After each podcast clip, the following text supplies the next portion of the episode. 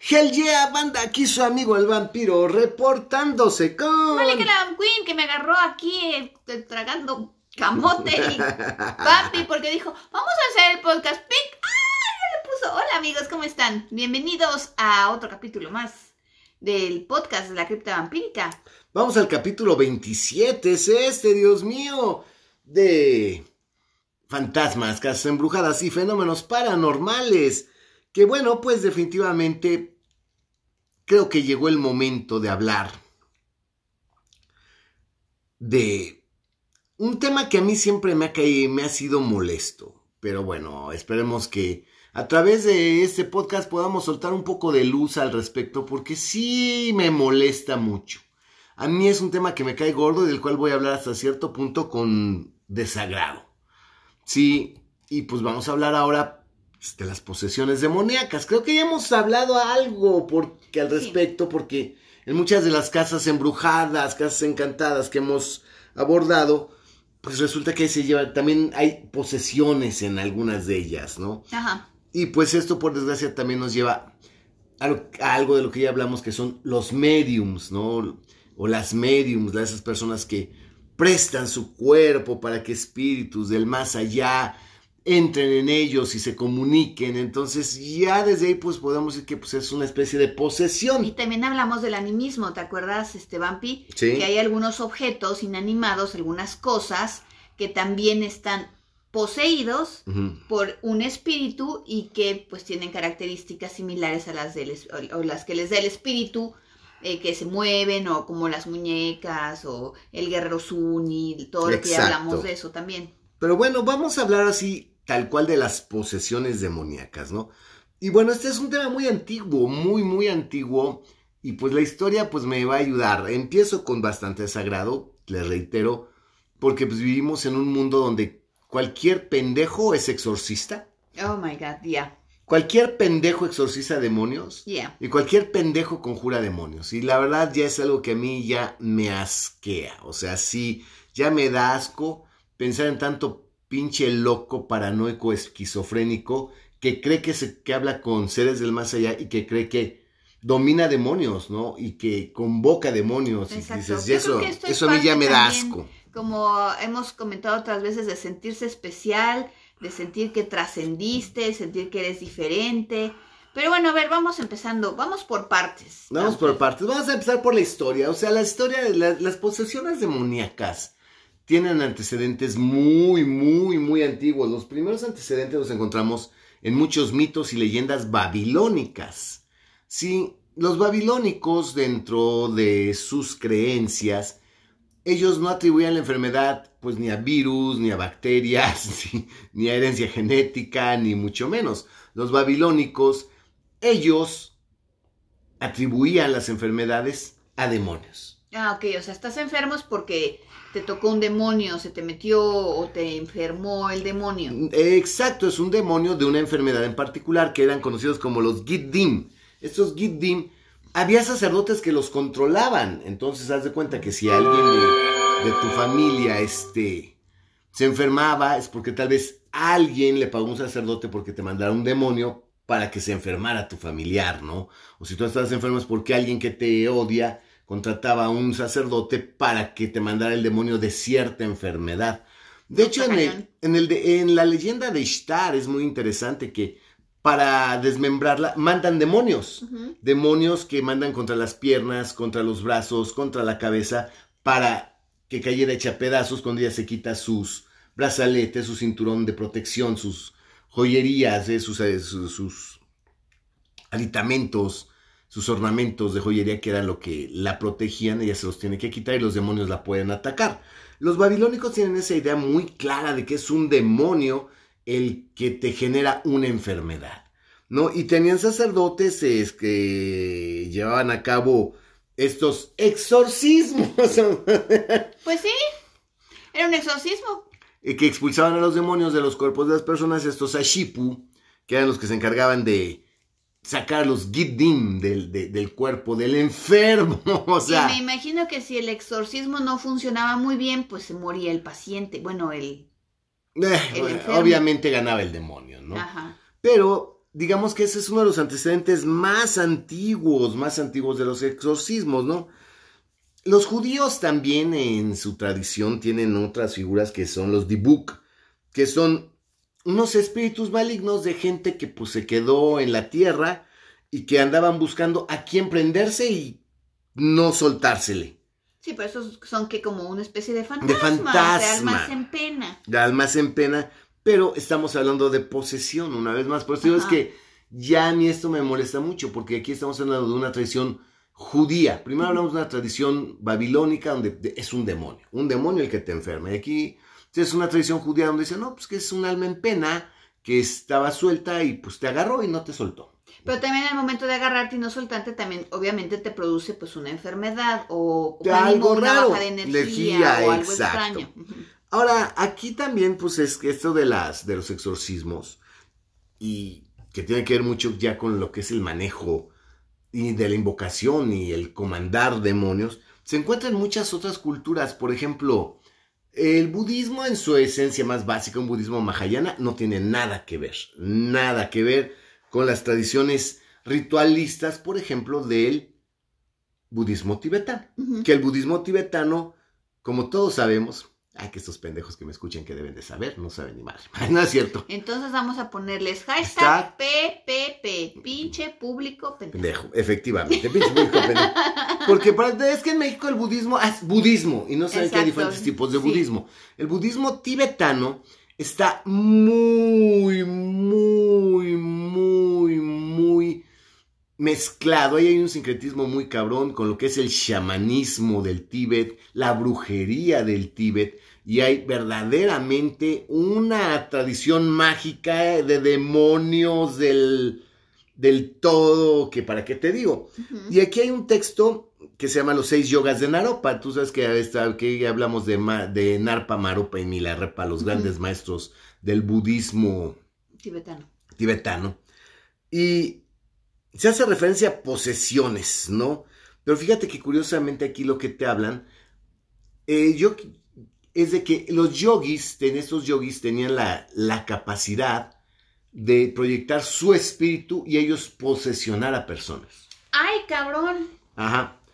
Eso está muy, muy, muy acá. O sea, eso, eso se me hace que, digo, para que alguien pudiera, es una especie como de, no sé, una telepatía muy particular, pero eh, más bien como de control mental, ¿no? Algo así muy extraño, ¿no? Es- se me- es muy ex- parece de ciencia ficción. Parece de ciencia ficción. Efectivamente, aquí lo que a mí me llama mucho la atención es que, pues, por eso cuando llaman a, a uno de estos maestros, creo que fueron precisamente a... Naropa. No, No. el que llega, Marpa, creo que llaman a Marpa porque hacían un monasterio budista en, una, en la montaña y se derrumbaba y se derrumbaba y se derrumbaba.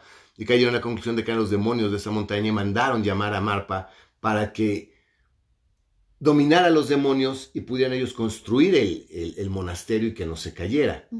Y pues dentro de la tradición budista los sodomizó a los demonios. Como No señal de poder. por placer. Fue por Es poder. por poder.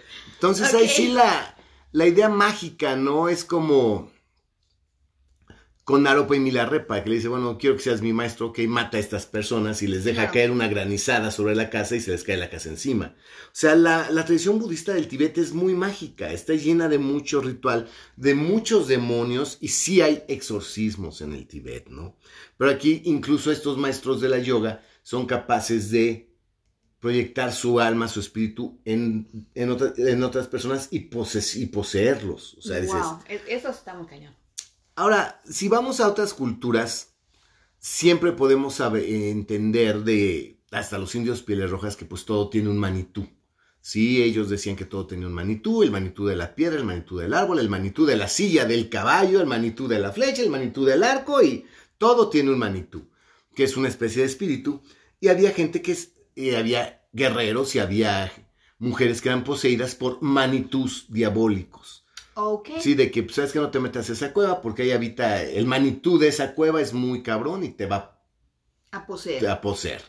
Entonces, sí, también en otras culturas como las, las pieles rojas hay ese tipo de posesiones, ¿no?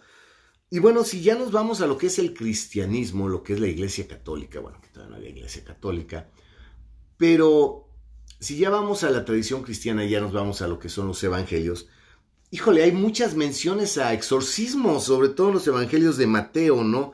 Donde dice que son que Jesús expulsa demonios, ¿no? Y que los y que por decirlo a María Magdalena le expulsó, le exorcizó siete demonios a María Magdalena. Entonces es muy curioso que dicen Jesús hace hablar a un hombre mudo poseído por demonios. O sea, Jesucristo pues, es un gran exorcista, o sea, Ajá, entre, entre otras cosas. entre otras cosas. Sin embargo, Jesucristo eh, no utiliza un ritual más que la palabra. Es la orden, es el comando, es, es el ordenar al demonio que deje el cuerpo. Pero eh, a lo menos en Mateo encuentras un sinfín, pero un sinfín de referencias a exorcismos y a cómo Jesús exorcizó demonios y le sacó el demonio a muchísimas personas, Pues sí, ¿no? pues, una parte que es, eh, pues, que todo el mundo también parodia de repente, pero del ritual romano, el del, del exorcismo este, católico, dice, el poder de Cristo te ordena. Te ordena. Sí, porque Cri- Jesucristo, en- por lo que se ve en este Evangelio de Mateo, pues era el gran exorcista, ¿no? Y- Y vino al mundo y entre todo eso exorcizaba demonios y parece broma, pero esto como que venía a reafirmar el la idea babilónica de que los demonios causaban enfermedades, porque Jesús cura a un loco expulsando un demonio fuera, o sea, no, no estaba loco, No, era un demonio. demonio. Eh, hace ver a un ciego que tenía un demonio. No, No, no, estaba es ciego, era un demonio. Entonces, hay una, de verdad, la cantidad de, de referencias es inagotable, ¿no? Eh, también en Lucas encuentras, Jesús continúa expulsando demonios aun cuando Herodes estaba buscándole para matarle. O sea, dices, de niño, su simple presencia expulsaba demonios, ¿no? En Juan también hay otras, en los hechos de los apóstoles. Ahora sí estoy checando la lista porque es... Sí, muy, Muy- son muchos, muchos muchas los- las referencias. a las a, a- a los- a las demoni- a, a las posesiones demoníacas, ¿no? Entonces es muy muy muy muy común. Ya más adelante, ya cuando ya hay una iglesia católica, pues definitivamente ya el ritual cambia, definitivamente empiezan los sacerdotes, ya hay monasterios, ya hay iglesia, ya hay obispos, ya hay grados y jerarquías dentro de la iglesia. Y se supone que el primer cristiano que inició el estudio de las pociones demoníacas fue San Hipólito, Al que, al que le era conocido como el punzador porque usaba agujas para buscar las marcas de los demonios. O sea, si no tienes la marca, yo te la coloco. Ex, la yo aguja. te lo coloco, ¿no?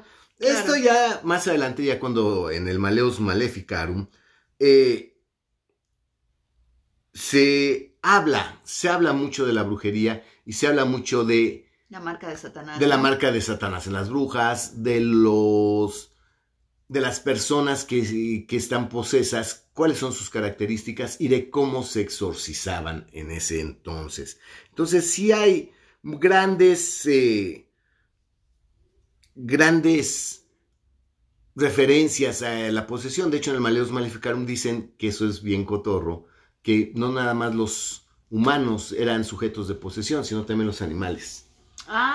O sea que es que el perro está poseso, es que el caballo está poseso, No, es que Y eso lo vemos de repente, en- sobre todo en muchas películas, en donde de repente es la cabra la que les habla, por ejemplo, ¿no? La cabra es la que se le habla a los niños o es la que este anda ahí haciendo este pues gala de que eh, camina en dos patas o eh, pues sí le habla a la gente con con palabras humanas. Aquí se supone que en el Maleus Maleficarum lo que te dan, haz de cuenta, como que una forma de reconocer a un endemoniado es que podía poner los ojos en blanco. Si ponía los ojos en blanco, es que tenía el demonio adentro. Oye, Bueno. eh, si fuera pues solo por eso, pues ya como que varias veces No, no, no es cierto. Una sola vez se me han puesto los los ojos, ojos en blanco. Sí, sí, sí, sí, no lo puedo negar. Este, los ojos en blanco, dos dermografismos, que se supone que en la piel te aparece la escritura de Satanás. Pero pues esos dermografismos, pues también, ya sabemos que igual y el mismo exorcista Te los, te los, te los, así, escribe, te ajá. los escribe. Entonces ahí sí que quieres que te diga. La respiración agónica, o sea que respiras como si te fueras a morir. Este, la violencia, que te conviertes en un ser muy, muy violento. Y bueno, y obviamente, pues hablar en otros idiomas, ¿no? Eh, la gnosis o glosolalia.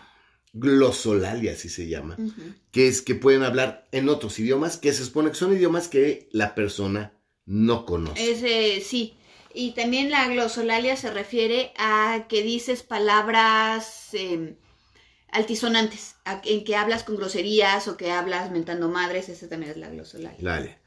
Entonces, bueno, aquí están De los... hecho, esos son los antiguos, porque los modernos son otros. Son otros. es luego, ya No, más adelantito. Llevamos platicamos 15 de ellos. minutos, entonces digo, la verdad es que yo lo que quería era dar primero pues, los antecedentes, porque efectivamente ya los antecedentes pues amparan a un sinfín de cosas que existen de hoy en día. Eh, yo cuando hablo de chamán, que es lo que quiero que quede claro, yo no me estoy refiriendo a lo que la mayoría de la gente entiende por chamán. Chamán se entiende a cualquier persona pagana que realiza cualquier ritual para conectarte con lo divino o lo mágico, ¿no? Chamán eh, tiene que ver con alguien que lleva un culto diferente a lo que es establecido por las grandes iglesias, sí que no tiene nada que ver con la bruja. La bruja yo creo que ese es otro personaje muy diferente porque también la brujería está muy, muy relacionada con las posesiones demoníacas.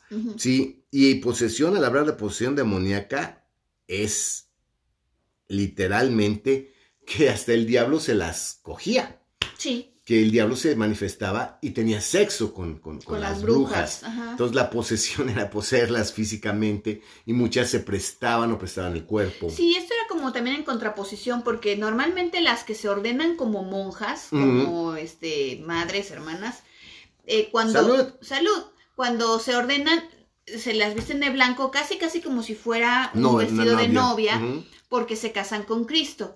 En contraposición a eso, las brujas se, entre comillas, casan con el demonio, con Satanás. Y pues muchas de estas mujeres tomaban la posesión demoníaca como defensa.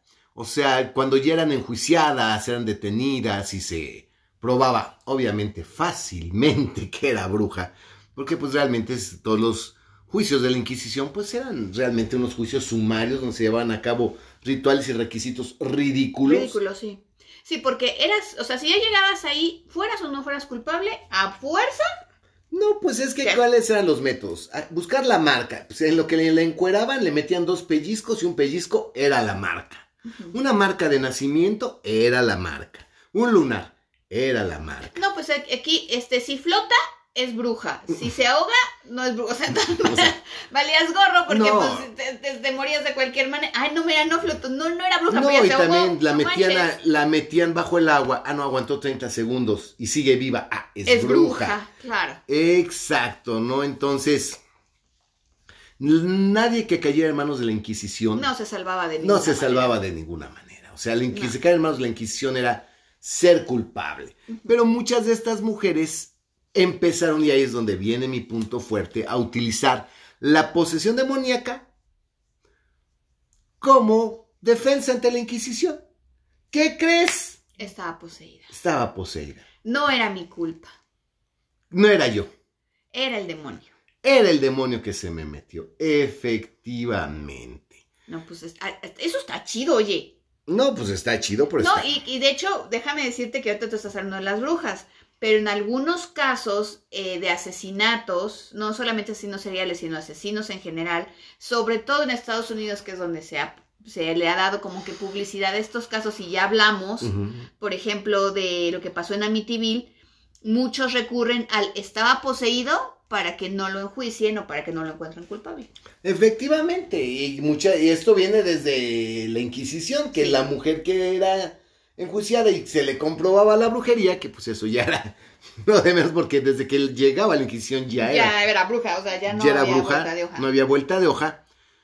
Esta persona podía siempre decir, oh, gracias a, su, gracias a su intervención se me ha salido el demonio y todo lo que hice no fui yo. Me posesionó un demonio y lo hice obviamente con mi cuerpo poseído. Y hubo a quien le, le resultó, porque ya le pusieron el San Benito, le dieron la vuelta, una pena infamante, unos latigazos, le expropiaron sus terrenos, todo, y pues quedaba lastimada y quedaba mal, pero quedaba viva. ¿sí? Entonces, esa idea de recurrir a la i- al, al alegato de que fui poseído o fui poseída, pues es muy antigua, es desde la Inquisición. Y ahí es cuando se empiezan a ser todavía más populares las posesiones demoníacas, porque, bueno, y si te agarra la Inquisición, Estoy poseída, güey. estoy poseída. Pues sí, Exacto, llamen un exorcista. claro. ¿Y cómo tienes que comportarte para comprobar que grita, patalea, escupe, vomita, méate, cágate, este, enseña la vagina, este, sí me explico, ¿no? Lo más obsceno que puedas y después te calmas y dices, "Ay, gracias, gracias a ustedes, gracias a las santas imágenes, gracias al a la santa presencia, pues se fue y ya estoy bien, ¿no? Y, y déjenme salir. Eso es muy cotorro. Y fíjate que después de eso, ya por ahí de 1791, a un señor de nombre Eberhard Gemlin, pues describe el- un caso de personalidad múltiple. Sí, un caso ya de personalidad múltiple que sí está bien documentado que es una persona con split personality, que dices, pues no, no está poseído. Sí tiene dos personalidades, ¿no? Ya sabes que eso de la personalidad múltiple es muy difícil de diagnosticar, pero hay casos donde la personalidad múltiple llega a ver hasta 18 Ujú. personalidades, que creo que son veintitantas las, las más que han logrado diagnosticar. O sea, imagínate una persona que pues, tiene veintitantas personalidades, ¿no? Y que pues, eh, no estamos hablando de posesión, estamos hablando de Sí, un de, de un trastorno psicológico. psicológico muy cabrón, ¿sí? Sí, es una enfermedad mental. Una enfermedad mental y que pues era muy comúnmente confundida o se podía eh, decir que es que está poseída, no, no está poseída, tiene personalidad múltiple. Entonces, es, entonces sí estamos en algo que es muy complejo, mucho, muy complejo, ¿no? Pero bueno, hasta aquí me quedo yo con los antecedentes. Allá en los tiempos actuales, pues esa posesión de espíritus, fantasmas, seres que penan y que o que están purgando algo, que están eh, en este plano todavía, que utilizan mediums, son muy comunes en esas eh, sectas trinitarias marianas eh, de los hermanitos, donde, ay, es que viene el indio, por- no sé por qué les encantan los indios, no siempre hay un indio piel roja que se llama fulano de Abraham y que él viene a curar y que le presta la facultad, le presta la carne para que el espíritu haga el bien. Y la facultad puede curar con el espíritu enfermedades, puede ayudarte en la desgracia, puede ayudarte a salir de un problema, porque ellos se mueven en el mundo espiritual. Eso ya es muy común y es donde ya me molesta, porque pues, cuando hablamos de que hay una medium que presta el cuerpo a un espíritu, que es, que es un espíritu, pues ya viene a darle la madre a todo lo que dice la Iglesia Católica. No, y es que son solamente le prestan el espíritu, digamos, a. El cuerpo. eh, Digo, el cuerpo. Digo, el cuerpo, perdóname. eh, No solamente le prestan el cuerpo a un espíritu, digamos, como que, que era normal, ¿Y una tú persona prestas el normal. cuerpo? Sí, pero yo, yo, este. Pero yo, yo, no, a mí no me, me posesionan así, a mí no se me mete nadie en la cabeza. no, pero bueno, no prestan la carne o el cuerpo a un espíritu normal, sino que ya también se la sacan con que es un santo o es el mismísimo Jesucristo o la, o la Virgen, Virgen María. María. ¡Oh Dios! Ah, Dios Padre también. omnipotente, No, sí señor, hasta el no, mismo. Espíritu Santo. Ok, a mí me, me impacta que de los personajes más populares de estos espiritistas, siempre es un indio piel roja, es Juana de Arco Ah, ¿cómo les encanta Juana de Arco? El mismo Benito Juárez, por ejemplo, el Don- benemérito. don Benito. Claro, el benemérito, sí, sí, sí. Entonces, sí, aparte, luego no son gente tan común, son grandes personalidades o figuras históricas. Pues es que aquí ya estamos como con las vidas pasadas. Exacto. Todo el mundo va a las vidas pasadas y nadie fue un peón, un jornalero, una prostituta, una señora ama de casa. Todo el mundo fue príncipe, princesa, rey, eh, científico o alguien importante. O son celebridades locales. No sé si ustedes lo sepan, pero mi madre, mi yo, yo- madre, yo- yo creo que no lo saben. va. mi madre Cuenta. Se involucró en una secta de trinitarios marianos, una mujer muy cruel, una mujer muy desalmada, una mujer realmente monstruosa, que en algún momento de su vida quiso encontrar redención y pues eh, se involucró en esta secta y para mí fue uno de los momentos más tristes de mi vida. Porque eh, no se fue sola, se llevó co- con ella a mi hermanilla de 12 años, una chamaquilla en plena adolescencia, y la verdad ella lo hizo, yo creo que más que por su propia redención, como medio de control para controlar a mi hermana durante la adolescencia. Pues yo creo que hay mejores formas de controlar a los chamacos durante la Exacto, pues se, met- metieron fin. en todo ese pedo y me era muy, muy triste ver a mi madre en el famoso Hospital Invisible prestándole, según ella, la carne a un médico que era una celebridad local de ahí del barrio, que era el doctor Domínguez, que era, era conocido en el barrio como San Isidro Legrados Mm. porque era el señor de los legrados. Era el doctor de los legrados, de que pues, estás embarazada, ve a ver al doctor Domínguez y va el niño para afuera en chinga. Y como eh, todo el mundo del barrio sabía quién era Domínguez y murió el doctor solo y bueno, una vida muy, muy triste de este doctor Domínguez.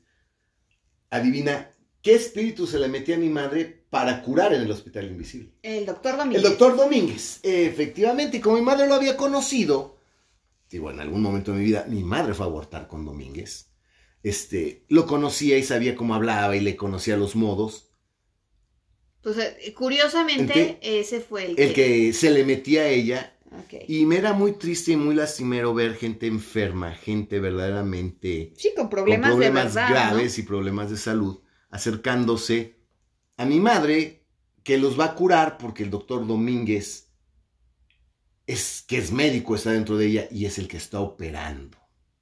¿no? Está, es muy duro. O sea, es verdaderamente triste y más triste me era para mí Pues Ver que tu hermanita. que mi hermana de 12 años decía que se le metía Marie Curie. No, pues sí. Marie Curie. Ah, la- Sí, ¿no? Marie Curie.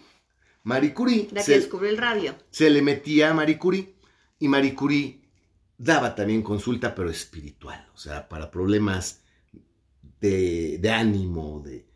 Y veías una niña de 12 años que ya era facultad y atendiendo gente co- con problemas de adultos porque se le metía a Marie Curie. Entonces, banda, eh, quiero que me entiendan que cuando yo omito una opinión y digo algo Emites. es porque... eh, omito, perdón, emito. Es que, ¿sabes qué? Discúlpenme. Pero me es duro para mí hablar de esto. Sí me es muy difícil. Ay, sí, se me traba la lengua. Ay, sí, me pasa todo. Porque, carajo, a mi madre no se le metía nada. Y a mi pobre hermana, Men- menos. Pues no. Y ahí estaban fingiendo y engañando pendejos y engañándose a sí mismas.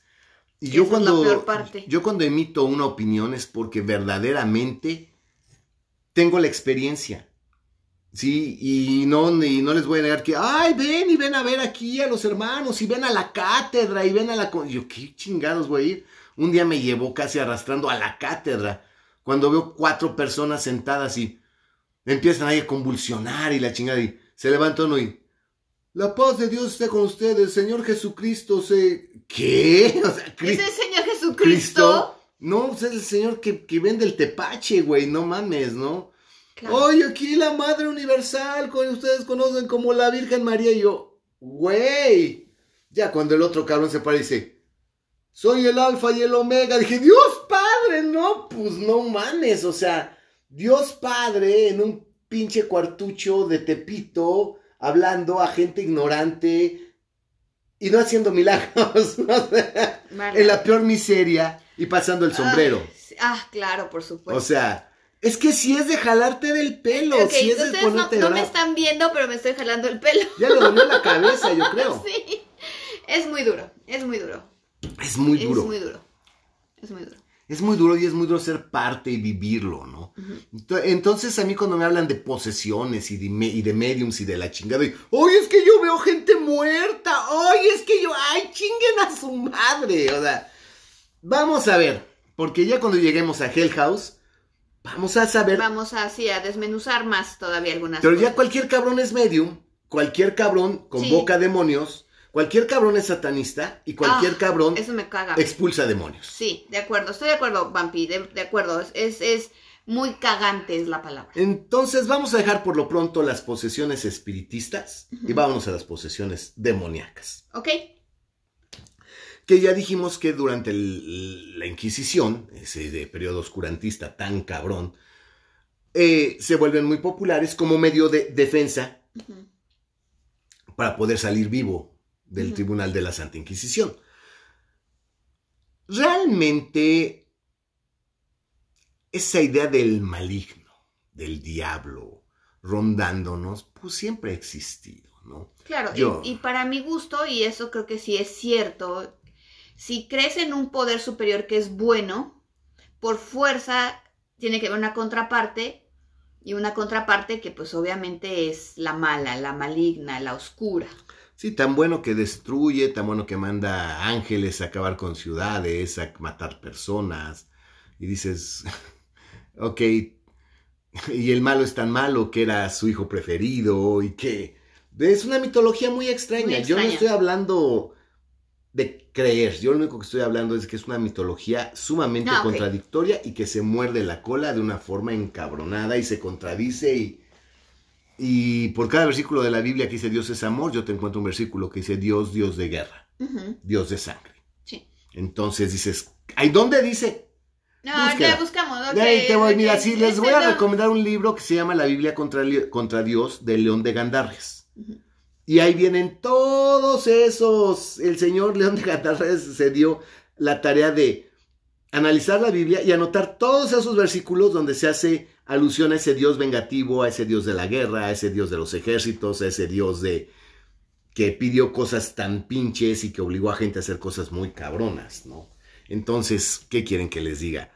Pero bueno, ya no vamos a cuestionar eso, porque estamos en otro tema. El punto para mí aquí es muy claro, que pues, la gente realmente pues, pierde la idea de la posesión demoníaca, como que eso realmente se pierde de vista, ya no estamos en la Inquisición, pues vivimos en un país, a lo menos aquí en México, en un país mm, de una tradición mágica muy cabrona, donde hay mucho espiritista, mucho espiritualista, mucho brujo, eh, muchos este, entes sobrenaturales locales, chaneques, duendes, nahuales, la chingada, ¿no? Aluches. Aluches y mil y un cosas más. Yo realmente creo que este boom boom, porque le vamos a llamar boom, de las posesiones demoníacas, vienen pues, con la película El Exorcista. Sí. No, y antes de, que pasemos de lleno a la película El Exorcista, yo también quiero nada más hacer la puntualización de que en la Iglesia Católica, el primer rito que tú, este, el sacramento, el primer sacramento que tú recibes, que es el bautismo, es un exorcismo. Claro. Es parte del rito romano.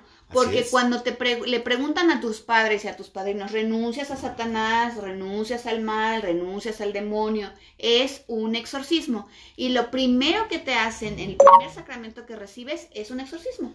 Claro, y por eso es que es el agua en la cabeza, por eso es que es la sal. La ungida del aceite. Del aceite, efectivamente. Y que se repite con los santos óleos. Con los santos óleos, exacto. Ese exorcismo es porque efectivamente naces malo porque naces heredando el pecado, original. de Adán y Eva, que fue la desobediencia al mandato divino, ¿no? Digo, realmente todas estas religiones siempre tienen como idea la sumisión total ante Dios. Eso es lo que significa Islam. Por decir, Islam significa la sumisión total ante el designio divino, ante la palabra de Dios. Entonces, estas, entonces estas, eh, religiones que buscan esa sumisión total, el hecho de que pues, desobedecieran lo del fruto prohibido, pues Ya. al día de hoy se hereda, ¿no? Sí. O sea, naces marcado. Ya. Y, este, y eh, eh, caminaremos la tierra y eh, daremos a la- pariremos a los hijos con dolor y eh, trabajaremos por, eh, con el sudor de nuestra frente y bla, bla, bla. Es que aquí quiero decirte que aquí hay cosas eh, simbólicas y muy cabronas. Por eso es que Juan empieza a bautizar. Ajá. porque se supone que es la manera en que él está expulsando todos los demonios del pueblo. Y es el mismo Jesucristo que nació del Espíritu Santo, por el hecho de haber nacido de una mujer, también nace con el pecado original. Y va con Juan a El que lo bautice. Y va con Juan a que lo bauticen. Porque es la única manera en que se va a acabar ese pecado original. Que aquí, aquí vamos a entender dos cosas, que es a mí lo que me molesta mucho ahorita que ya vamos a hablar de exorcismos. Que te meten en agua, era, era en el río Ujú. y los metía en el río. Obviamente se entiende que el agua se lleva las energías, que el agua, pues... No, y se más va es agua río. corriente. Agua corriente se va a llevar las energías. Pero no es tanto como que cualquier pendejo te meta la cabeza en el río. Era Juan el que tenía la habilidad de expulsar ese pecado original, ese demonio que traías dentro y te y te lo sacaba y si el agua ya se lo llevaba. Si digamos, si vamos a hablar de rituales paganos, pues vamos a hablar de la yali, la noche, ¿no? Eh, lo que es el el, el zar de los, de, de- de los pueblos árabes, que si la mujer eh, andaba muy alterada, la mujer andaba muy gritona, muy enojona. Sí, tenía que expulsar el jin El jin, exacto, el jin, el jin, y lo y expulsaba por la cabeza. por la cabeza, moviendo la cabeza en círculos contra la manecilla del reloj, con giros que el cabello tenía que describir un círculo, y era un ritual bastante largo, y todo se llevaba a cabo co- acompañado de tambores, y el ritmo que, que utilizaban ellas era el ayub.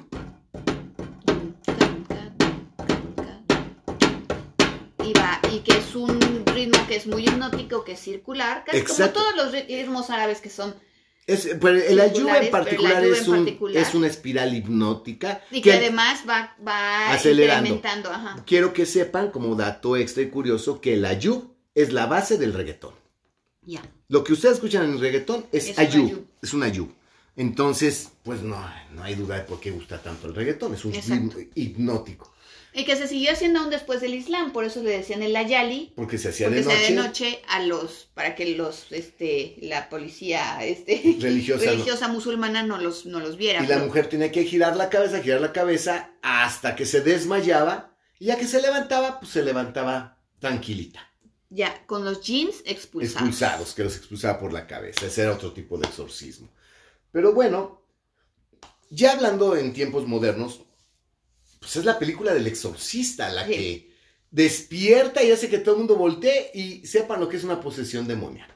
Y que por lo mismo, durante ese tiempo, que fueron los setentas, Ujú. todo el mundo creía estar también poseído. O sea, digo, en buena onda. El miedo a ser poseído era increíble. La gente, ok, eh, un requisito que pidieron las autoridades para la, la exhibición del exorcista era que hubiera una ambulancia a el- afuera de cada cine, porque la gente no aguantaba, la impresión era mucha. Había gente que a media película se salía y de ahí se iba a la iglesia a rezar. Sí. No estoy exagerando. No. Yo sé que ahorita a la gente le vale ver, ahorita todo el mundo es satanista. Y... Bueno, ahorita todo el mundo es satanista y eso, pero perdóname, desde el 2005 para acá, la Iglesia Católica ha registrado un aumento en los casos de personas que dicen estar poseídas. Bueno, exacto. Entonces, ahorita no sé, no sé, pero en los 70 era la locura. Era la locura, era literalmente la locura.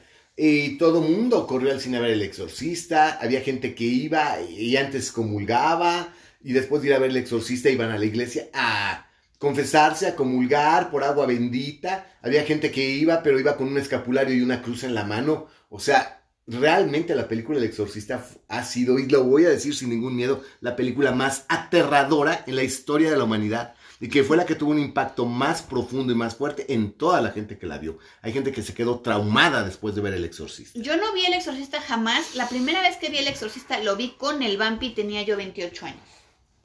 Porque en mi casa estaba prohibido, ah, ok, olvídate de verla, hablar del exorcista. Sí, más tú que eras niña, no se te fuera a meter el diablo, Ajá. por ver el exorcista. Exacto. Y no, a mí, este, no me podían dejar, durante ese tiempo, este, que yo era, pues estaba muy chiquitita cuando salió la película del exorcista, porque creo que la película del exorcista es el 73, era yo pues prácticamente bebé. No, este, no me podían dejar sola ni un momento y siempre alguien tenía que estarme vigilando porque obviamente a la niña del exorcista se le metió el diablo porque la dejaban sola. Eh, sí, obviamente. Entonces, ok. Bueno, Obviamente, no, eso es, es que es muy interesante, es que eso lo que demuestra es el impacto que tuvo esa pinche Claro. película en la, en la sociedad. Tuvo un impacto encabronado. Verdaderamente había gente que antes de dormir echaba agua bendita en su cama. sí. O sea, Sí, no, no, persinaba las cuatro esquinas. ¡Ay, Dios Sí. mío! Ya ni me, no me digas porque me entra el estrés postraumático. El- ¿Cómo se dice? El, el PTSD. El PTSD, porque, ah, no, todas las noches era persinar la cama, persinar las cuatro esquinas de la cama, la rezada, no manches, no, no, no, no, no. Sí era, ok, la verdad, sí era un estrés muy cabrón. Muy cabrón. Y como uno estaba yo, que estaba de veras muy chiquitita, muy, muy, muy chiquitita, pues muchas cosas no me di cuenta en el momento, sino hasta años después, que fueron años y años y años que se seguía haciendo lo mismo en mi casa antes de, antes de dormir. Yo no podía dormir si no presionaba en la cama 20 veces. O sea, ok. Traumas. Traumas, pero es que bueno, definitivamente la película del exorcista sí fue un madrazo. Yo no puedo creer que otra película de terror como el exorcista. No, es la película. La película de terror, la que verdaderamente dio miedo. Y fueron muy hábiles porque el director utilizó imágenes que se quedaban quemadas en tu, ruti- en tu retina. O sea, tú veías la película y había una imagen que por el destello de luz, por uno- unos microsegundos, se quedaba en tu retina y cuando apagabas la luz de tu cuarto en la noche, abrías los ojos y veías la imagen. Y no estabas imaginándotela, La veías. realmente la veías, porque tenía ese truco. Además de que tenía imágenes subliminales. Sí, que eso ya también lo hicieron más que en la primera. Lo hicieron cuando hicieron eh, la remasterizada. No, no, no, no, lo tienes todo chueco. Es, así es desde la primera. Ah. Y lo que tú viste, lo que tú llamas la primera fue la versión censurada, que le Ah, quitaron las imágenes subliminales para que este Para que fuera menos impactante, Menos y algunas escenas como la de la escalera, por ejemplo, que baja la que baja la escalera. Entonces, en la ya que la segunda vez que la viste, la viste on cut. Un cut ya este normal. Ah, ok. Entonces, pero lo más grave eran esas imágenes que se te quedaban grabadas en la retina y que en la noche abrías los ojos y veías a Pazuzu. Claro. Entonces sí, Sí, te querías cagar. te querías No, cagar y pues, tenías un miedo. no tenías miedo, tenías pavor. Pero esta película está basada en un libro de William Peter Blatty que se llama El Exorcista, ¿no? Exactamente. ¿Y qué onda con ese libro, Banque? Ah, mira, ese libro lo escribió, de hecho, en el 71. Y obviamente fue un libro que salió y como, que- como muchas de las grandes obras, tuvo la peor crítica. A nadie le gustó de los críticos. Todo el mundo dijo que, que era una estupidez del libro, que era una porquería, que no servía para nada. Pero sin embargo fue el bestseller, o sea, de años y años nunca se habían roto tantos este, libros vendidos como ese. Y dos años después, inmediatamente de que salió, hicieron la película y el guion lo hizo el mismo Blake. La película es de William Friedkin. Eh, dirigida por William Friedkin. William sí. Friedkin, efectivamente. Y este, bueno, ya cosas que les pasaron durante, que el guion tiene diferencias con el, em, con Por- la, con la novela, porque cuando estaba haciendo eh, Blatty el guion, le llegó un otro documento del el cual no había tenido acceso, que era el diario de uno de los padres que había hecho el exorcismo, un exorcismo original, porque este libro está basado en un exorcismo original que se hizo en 1949. Ah, ok, eso es lo que me interesa que nos digas. Ajá. Y entonces le hizo variaciones, entonces toda la película, el libro no es igual, la película tiene otros detalles mucho más interesantes que el libro, por esa razón, por, por ese diario de, de los, de unos padres jesuitas, por cierto, igual jesuitas que fueron los que hicieron el exorcismo en, en la película y en, el- en la novela.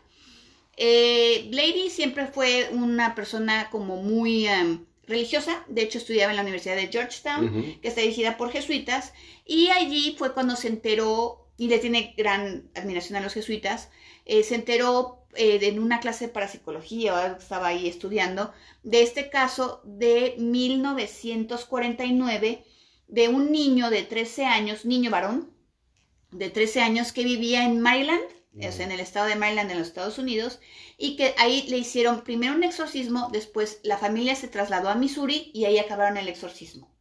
Y se supone que fue un exorcismo este, completo y que se llevó a cabo sin problema y que el chamaco fue exorcizado satisfactoriamente.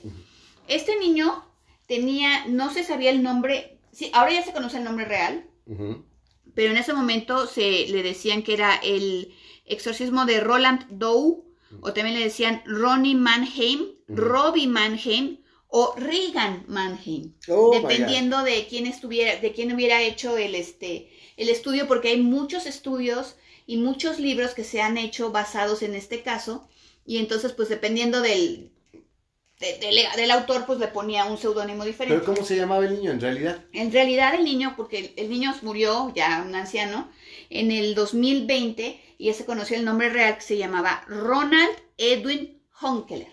Ok. Él, ellos eran, fíjate, que curiosamente era un chamaco que era, bueno, vamos a hablar del, del caso real porque creo que Sí. el caso de la película y del libro, De todo de el Regan mundo lo- McNeil. de Regan McNeil, todo el mundo lo conoce y Claro. si no, pues vayan a ver la película porque no es posible que no la hayan visto Exacto.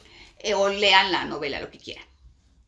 Este es un niño que vivía en Maryland de una familia de ascendencia eh, alemana, por lo tanto ellos eran luteranos, Ok. o sea, son cristianos, pero no eran católicos, sino luteranos.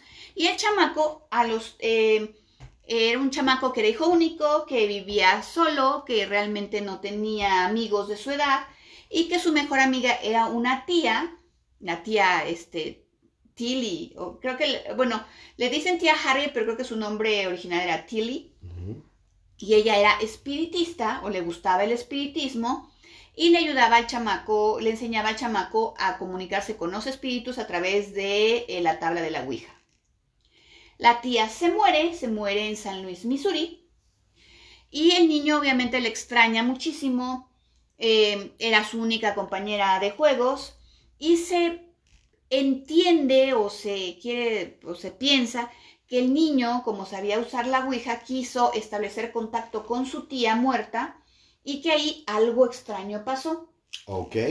Y la- lo primero que se empiezan a reportar es que se escuchan y que el niño escucha pasos en la casa, que se escuchan pasos, que se escucha cómo arañan las paredes, que de repente la casa huele como excremento, que hay un olor fétido y que las cosas se mueven del lugar. Ok.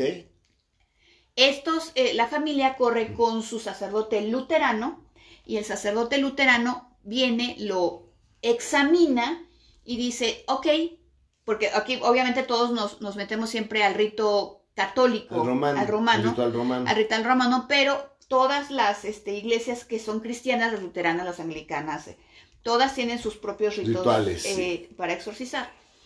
Y lo trata de exorcizar, pero no puede. Y entonces es el mismo padre luterano que le dice, no, yo no puedo, este niño tiene algo más. Vayan y busquen a un sacerdote católico Oh para que lo exorcice. Oh my God. Y viene el sacerdote católico, que de hecho ahí están los nombres, creo que se apellidaba Halloran. Bueno, hubo varios, pero el Halloran fue el mejor. Bueno, y vino uno y este, lo que, eh, por cierto, lo exorcizaron ahí en la universidad, precisamente. Ah, ¿se lo llevaron a la universidad? universi- en la universidad para exorcizarlo en un ambiente pues, controlado. Ok, eso ya le. Fíjate que eso sí ya está muy interesante. Está muy interesante. Lo quisieron exorcizar y el chamaco lo que hizo fue que se pudo desamarrar, sacó un em, resorte del colchón y con ese atacó al padre. Wow. Entonces el padre dijo, bueno, yo hasta aquí llegué, yo tampoco puedo. Y se lo llevaron a su casa y siguieron estos fenómenos. Y hubo un fenómeno muy extraño en, la- los que los padres vieron que al chamaco se le eh, escribió, por lo que decías de la dermografía en el pecho, la palabra San Luis. que era San Luis, Missouri, donde había muerto la famosa tía, esta espiritista. Entonces la familia corrió a San Luis porque pensaron que eso era lo que quería el demonio o el espíritu o lo que fuera que estuviera posesionando al chamaco y se lo llevaron. Y este, ahí otra vez contactaron a otros padres también jesuitas, católicos, y ellos fueron los que terminaron el exorcismo en Missouri. Y eh, también lo que cuentan es que pues el chamaco este, decía palabras incoherentes, eh, maldecía, tenía aversión por las cosas eh, sagradas. Sí, las imágenes religiosas. El agua bendita. Este, eh, se movía tan violentamente que la cama se sacudía. Sí, por eso, eso se ha comprobado que es el movimiento del que está en la cama. Ajá, que Yo la te he cama visto cómo la cama se sacude. o sea, la verdad, ay sí, manita, No, saben. Rechina el catre, rechina He el visto la cama moverse a través del cuarto. Bueno, pues que eso pasaba. Y este, estuvieron haciéndolo y fue a lo largo, o sea, no creas que fue así como que llego y ya te exorcizo y ya, sino que fue a lo largo, como dicen, aproximadamente de seis semanas. Ajá. Y finalmente se supone que el niño vio una, tuvo una, una visión de San Miguel Arcángel con su espada flamígera Ajá. y que dijeron, ok, ya el niño está bien, ya no tiene ningún problema, muchas gracias por todo. Y se supone que el niño vivió su vida normal y que de hecho fue muy exitoso. Y ya no supimos nada de él hasta el 2020, que fue cuando murió, que ya la gente a, a- a llegar a él fue la que ya dijeron, no, se murió, este es el niño, el, el niño en el que se basó el exorcista. Y fíjate que él llegó a ser ingeniero y trabajó en la NASA Oh. y trabajó en el proyecto Apolo. Oh. Y de hecho fue de los científicos, pues sí son científicos, ¿no? Que ayudaron a que eh, no se quemara la cápsula en el reingreso Ok. y para que se aislara del calor y cosas por el estilo. Pero la que fue su esposa, que obviamente no conocemos su identidad porque ella se niega, dice que él siempre se sintió como perseguido, un, pero no perseguido por algo demoníaco, sino por su pasado Ok. porque tenía temor y una preocupación incesante de que la gente supiera que era él, el Él. niño que había este, dado lugar a la- al, al libro y a la película, porque la película, la la película pues siguen siendo hasta esta fecha algo muy, muy grande. Tenía miedo, tenía mucha preocupación. Cuenta, entre otras cosas, que este, los días de Halloween no quería pasarlos en su casa porque tenía terror de que alguien se enterara de que era él, que lo fuera a buscar y que no, le, y que no lo dejara en paz nunca. Pero no propiamente algo sobrenatural, Sino algo humano. sino algo humano. Y que dice la que fue su pareja por casi 30 años, que le preguntó, oye, ¿y de veras estás poseído? Y que él le contestó, no, ¡Verga! no estaba poseído, solamente era un niño muy malo. ¡Oh! My fucking God. Da, eso sí está de volarte. No mames. O sea, él mismo dijo, no, no estaba poseído. No, no estaba poseído, solamente era un niño muy malo. Y siempre vivió con una preocupación y, un- y un- una paranoia y una... es- es- se sentía perseguido porque no quería que nadie se enterara. Bueno, obvio, pues es que imagínate, ¿no? Pues alguien que ya se le metió. Y nunca se identificó al demonio, porque ya ves que de hoy en día cuando Ah, sí, que tienes que saber el nombre, ¿no? Sí. No, no, bueno, yo en lo que leí, no. nunca supe, se sabe No. quién es el demonio. Es que bueno, ah, como va avanzando, a mí me molesta y un día estaba comiendo en un restaurante argentino. Fuimos a comer a un restaurante argentino ahí en la Condesa, Un grupo y- de amigos. un grupo de amigos y Y había, amigos de amigos y había que un- no conocíamos. había un güey que tocaba en un grupo de rock. Estamos comiendo y voltea y me dice, oye, oye, oye, ¿y tú ya leíste las llaves de Salomón? Y yo, ¿Y qué tiene que ver eso con nada? Imagínate, sí, no, o sea, uno de los libros más importantes de, de la hechicería, de la demonología, de la que es las llaves de Salomón y siendo el más importante la llave baja de Salomón, es tema para platicar sobre un asado argentino, güey. Ah, sí, ¿qué opinas del demonio tal? Ah, no, si es que este se le invoca como si uno de veras tuviera el poder o la facultad de, de, de, de llevar a cabo este tipo de invocaciones, ¿no? Y de opinar sobre este tipo de criaturas o seres míticos que pues la verdad, pues yo digo, carajo, sobre un asado argentino, ay, sí, tú ya leíste las clavículas de Salomón y digo, eh, ok. Eh, no. no, y no es tema. Luego está bueno, te lo recomiendo, porque ahí te hablan de demonios y de... Ah, sí. Gracias. Gracias. Pero es que la gente es muy cretina. Y la gente sí, verdaderamente con tal de sentirse especial, te dice y no tiene ningún empacho en, decirte que puede llamar demonios, espíritus, cosas por el estilo. De hecho, este programa vamos a ver que era una parte 12, ¿eh? porque no vamos a terminar ya. Y falta mucho, mucho por hablar de este tema. Pero pues aquí para mí el punto es, este caso es muy cabrón y lo más cabrón es que termina diciendo no. No. Sí, que, que su pareja, por su esposa, por más de 30 años, le preguntó, oye, ¿de veras estabas poseído? ¿Qué pasó? y que él les dijo no, solamente era un niño muy malo. Pues sí, tiene conciencia de que se pasaba de ver. Tenía 13 años. Tenía 13 años. No, pues estamos bien mal, ¿no?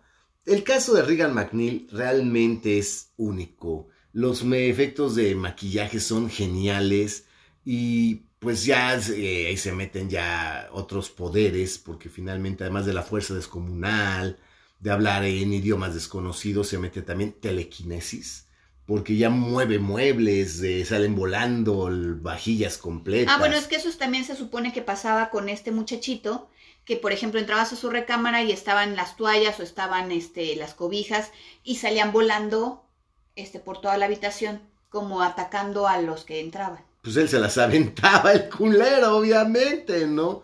Pero pues, ¿qué quieres que te diga? Eh, y hay una telequinesis y yo recuerdo del exorcista, mesas redondas, programas especiales sobre el exorcista, donde invitaban sacerdotes, donde invitaban panelistas de, estudios bíblicos y de estudios eh, paranormales, sobrenaturales, para hablar sobre el exorcista.